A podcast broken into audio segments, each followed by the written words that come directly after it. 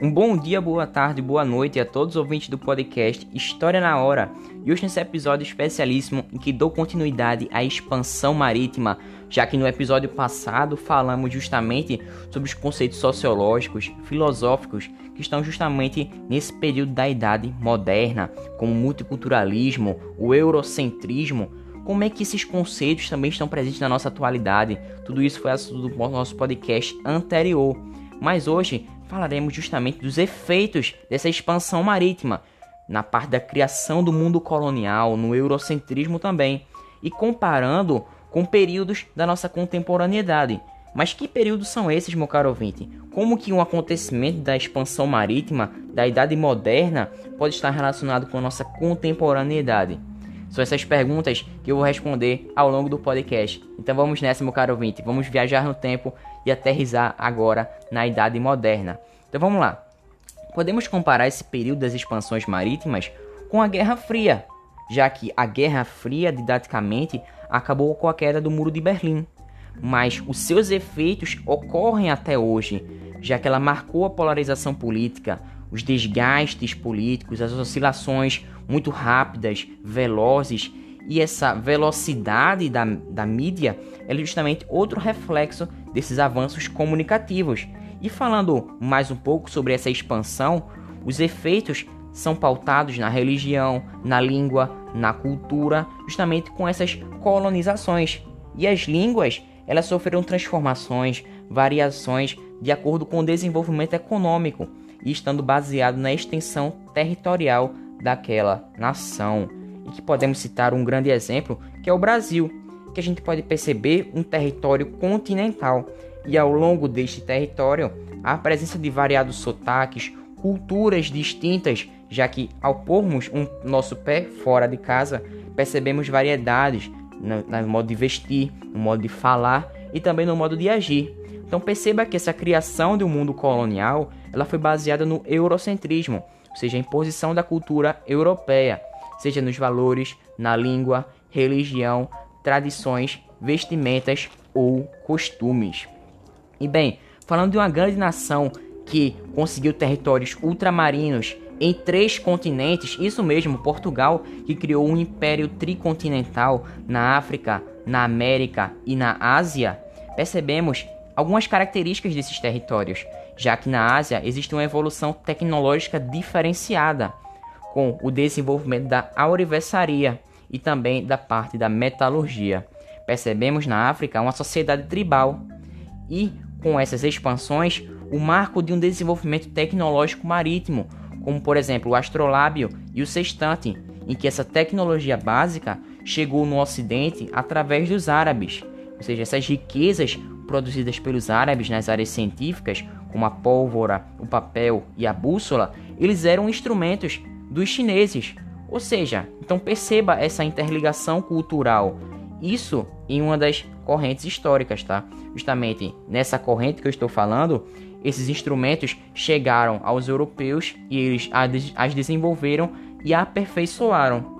E com isso a gente pode também relacionar com a descoberta e o extermínio das comunidades ameríndias, ou seja, dos povos pré-colombianos, como os incas, os maias e os astecas, esses povos que dominavam a metalurgia e a siderurgia além de técnicas da agricultura, mas mesmo assim foram ditos como inferiores, né? E notando a partir desses povos pré-colombianos, podemos nos remeter a como eles chegaram na América. Será que foi pelo Estreito de Bering? Será que pela teoria malaio-polinésia? Bem, não chegamos a um contexto a respeito disso. Bem, mas esses povos, eles tinham uma economia hidráulica, uma sociedade rígida e teocrática, Assim como os egípcios, os povos mesopotâmicos também tinham essas características, essa sociedade hierarquizada. E foi com a presença de uma importante pesquisadora, que é Nied Guidon, que montou sua fundação e também descobriu uma estrutura de fogão primitivo no Piauí, mostrando que entre 50 e 80 mil anos atrás a América já era habitada, já era povoada e essas informações revelam o nosso baixo conhecimento e nosso baixo interesse em saber nos aprofundarmos a respeito desses povos pré-colombianos.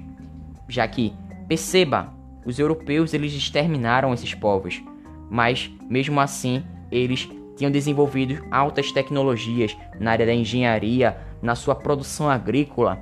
Então, note que existiam rituais como a antropofagia, em que visava se adquirir as características como a força e as virtudes, sendo assim uma prática de respeito e de grande honra alimentar-se de outro guerreiro.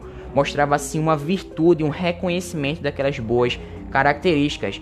Então perceba também outra presença bastante interessante nesse período, que é justamente a domesticação da lhama e da alpaca pelos incas, com o transporte e a matéria-prima para a confecção de roupas.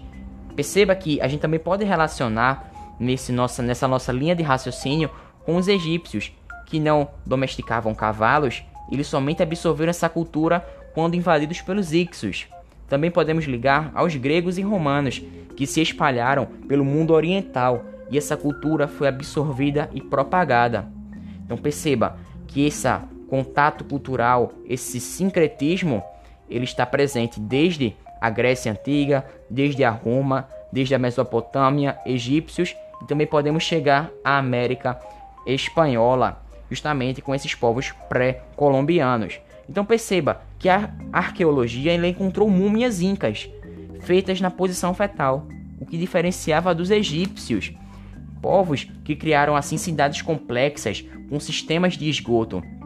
Isso antes dos maias, dos incas e dos astecas. Existiam outras outras nações, outros povos, outras tribos.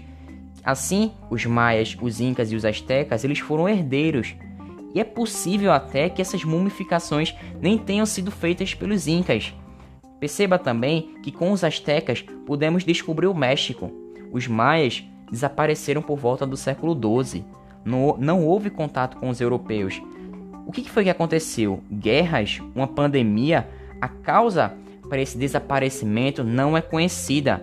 E os maias desenvolveram tecnologias agrícolas utilizadas até hoje, como nos canaviais, em que são queimados após a colheita, e que essa técnica atinge e afeta a fertilidade abaixo da superfície do solo.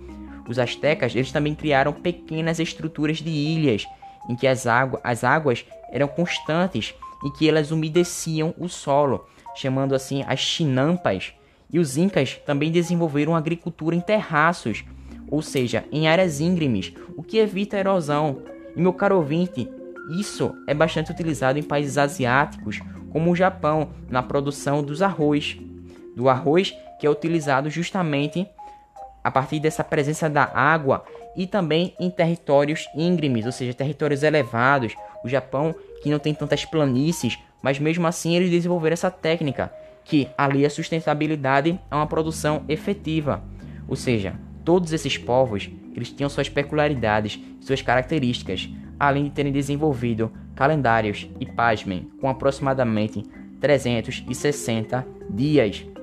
Então e aí, meu caro ouvinte, será que eles são mesmo inferiores ou isso é somente uma concepção dada pelos europeus, os tais superiores? Fico aqui com essa reflexão, meu caro ouvinte, e convido você a aterrizar novamente no século 21.